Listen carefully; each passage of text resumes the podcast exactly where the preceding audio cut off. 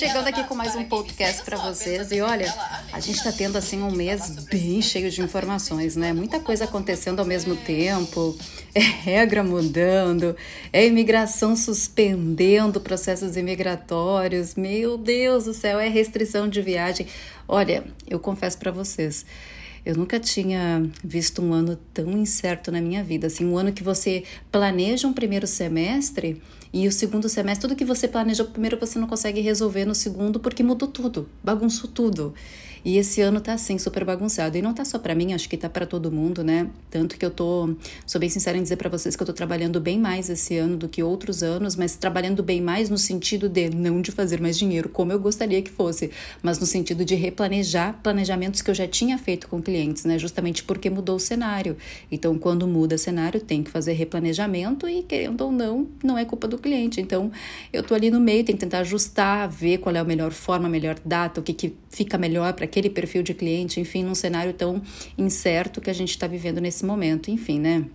Não adianta, tá, tá ruim para todo mundo, mas a gente tem que pensar em soluções, a gente também não pode ficar chorando, tem que olhar para frente e pensar, pronto, tô viva, tenho saúde, tenho cabeça para pensar em novas ideias e novas soluções e bola para frente. É assim que a gente tem que pensar, pelo menos com otimismo. E como vocês sabem, eu sou super mega otimista, né? Bom, gente, vamos lá. Vamos falar sobre o assunto de hoje aqui no podcast.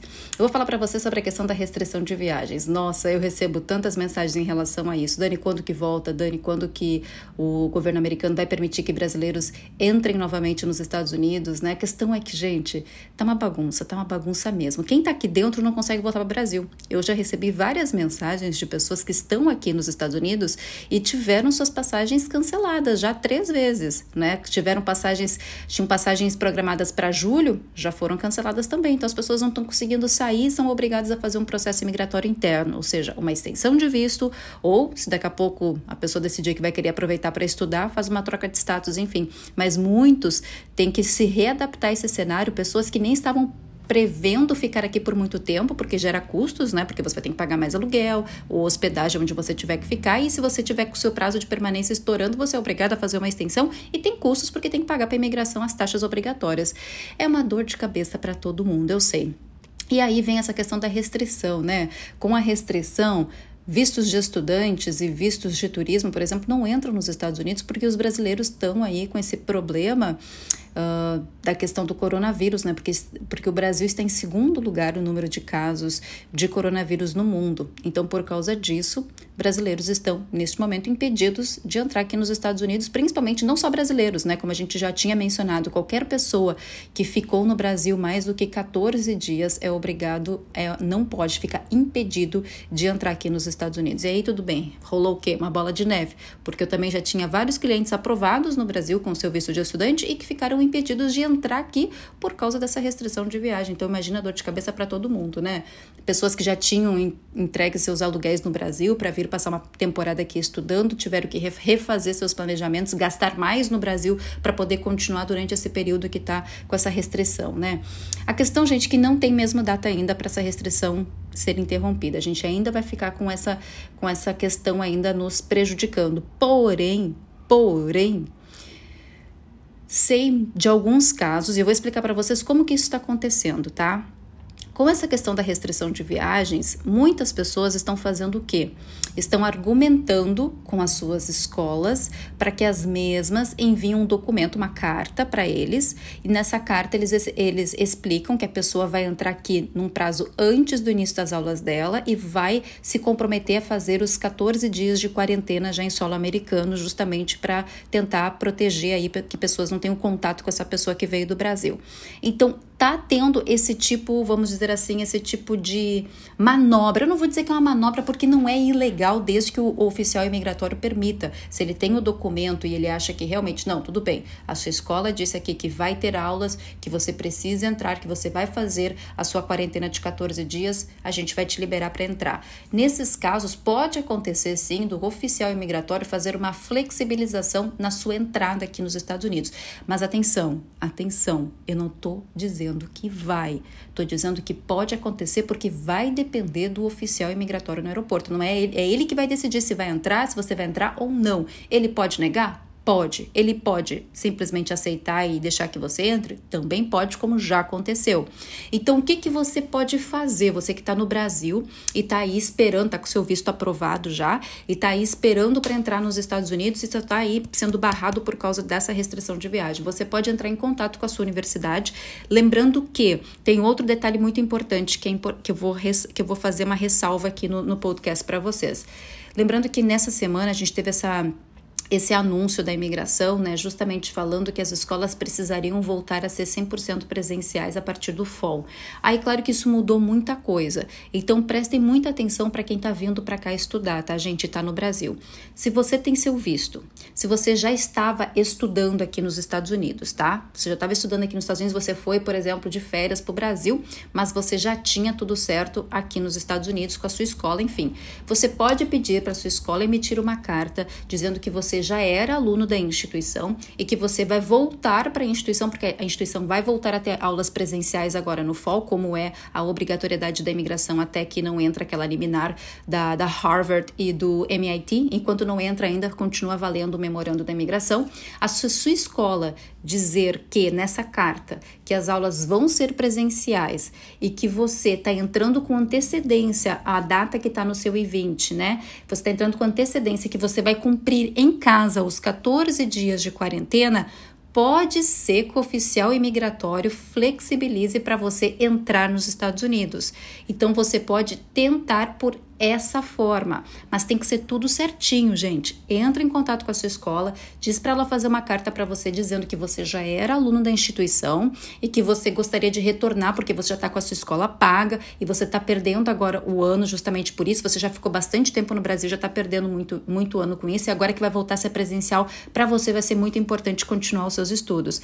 Pede para a escola fazer essa carta para você e você vai apresentar essa carta junto com o seu I-20 e o seu passaporte na imigração americana. Claro que vai ter um outro complicante, né? Que é a questão dos voos. Eu não sei como é que está a questão dos voos para os Estados Unidos. Parece que tem algumas operadoras que ainda estão fazendo. Então, analise para ver o melhor custo-benefício para você. Mas entre em contato com a sua escola, diga para ela fazer essa carta para você e você apresente isso na imigração. Mas vou fazer de novo aqui, ó. Atenção bem grandão. Não tô dizendo que vocês vão entrar. Pode ter o risco do oficial imigratório não permitir. Porém, você pode tentar usando este argumento, já que a escola também concordou com a sua entrada, desde desde que você respeite os 14 dias de quarentena assim que você entrar. Então, o que, que é o importante? O importante é você ter seu I-20 atualizado, o importante é no seu I-20 você ter uma data X, ou seja, que você vai entrar antes do início das suas aulas. Então, por exemplo, o ideal é você entrar 30 dias antes. Por que 30 dias antes? Porque você consegue, você consegue cumprir os 14 dias de, 14 dias de quarentena mais o restante do mês. Então, teria bastante tempo aí de você para você ficar em quarentena e ficar monitorando caso você tenha algum tipo de sintoma do Covid-19. Então, dá para tentar por esse lado, tá? De novo, não estou dizendo que vai dar certo, porém dá para tentar. Outra possibilidade é, Dani, eu não estava estudando na escola, porém a minha escola vai voltar, eu sou aluna iniciante agora, minha escola vai voltar a ter aulas presenciais e eu preciso começar o meu college. Você também pode pedir uma carta para sua escola, para sua universidade, dizendo que as suas aulas vão voltar a ser presenciais a partir do fall, por isso que você precisa estar presencialmente aqui nos Estados Unidos, mas que você vai seguir todas as, as regras de segurança, que é o que? A quarentena de 14 dias tá? Você pode pedir para sua universidade também para fazer isso para você, caso você comece seu primeiro semestre agora.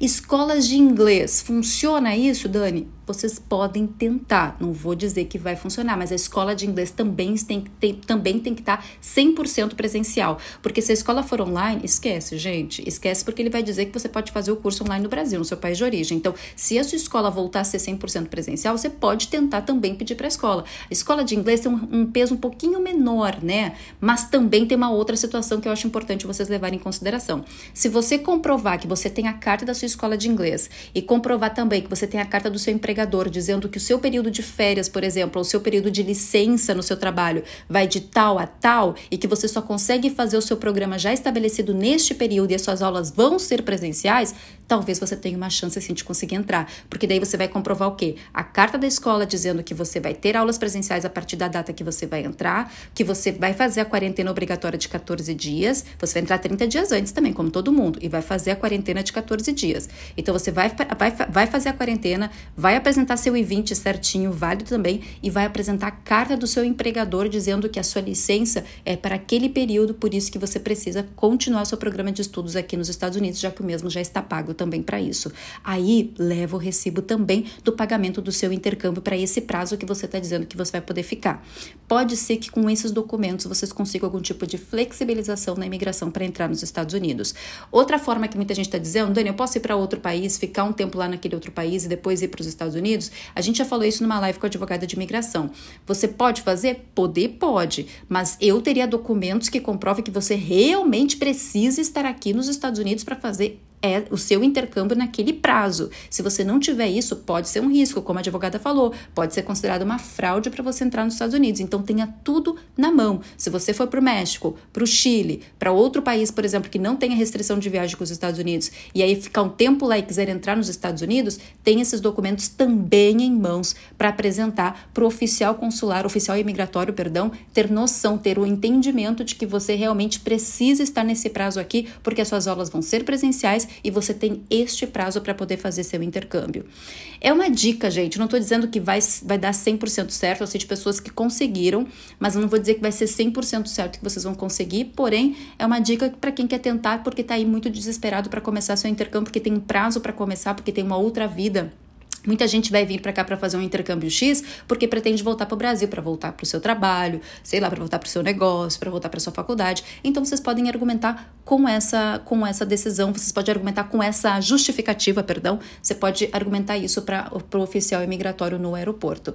Eu estou dizendo que, gente, não é uma manobra, porque assim, Lembrando, você não está mentindo, você está falando a verdade. Isso é muito importante. Por isso a carta da escola, porque ali está mostrando que é verdade, que a escola está voltando a ser presencial, que as suas aulas começam nesse prazo e principalmente que você vai respeitar os 14 dias de quarentena, tá? Como é obrigatório aqui, como é o comandado aqui pelo CDC americano, né? Que é o Centro de Controle de Doenças aqui dos Estados Unidos. Então, pensem nisso. Se vocês conseguirem juntar documentações que comprovem de forma verdadeira que você precisa fazer esse intercâmbio neste prazo, talvez você tenha chance sim de entrar nos Estados Unidos, mesmo durante o período de restrição de viagens de brasileiros.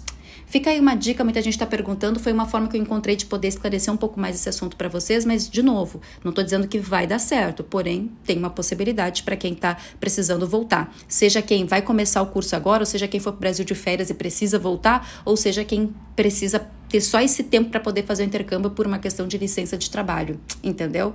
Tá aí, gente, tá aí a dica para vocês. Espero que dê tudo certo para quem for tentar, viu? Desejo boa sorte do fundo do meu coração e eu espero ter esclarecido você sobre esse assunto, que eu sei que é um assunto que deixa todo mundo, né, agoniado. Afinal, quando que eu vou poder poder concluir meu intercâmbio, começar meu intercâmbio, né? Um sonho, um planejamento financeiro que eu fiz e não estou conseguindo colocar em prática. Espero ter ajudado vocês de alguma forma também. Tá bom, gente?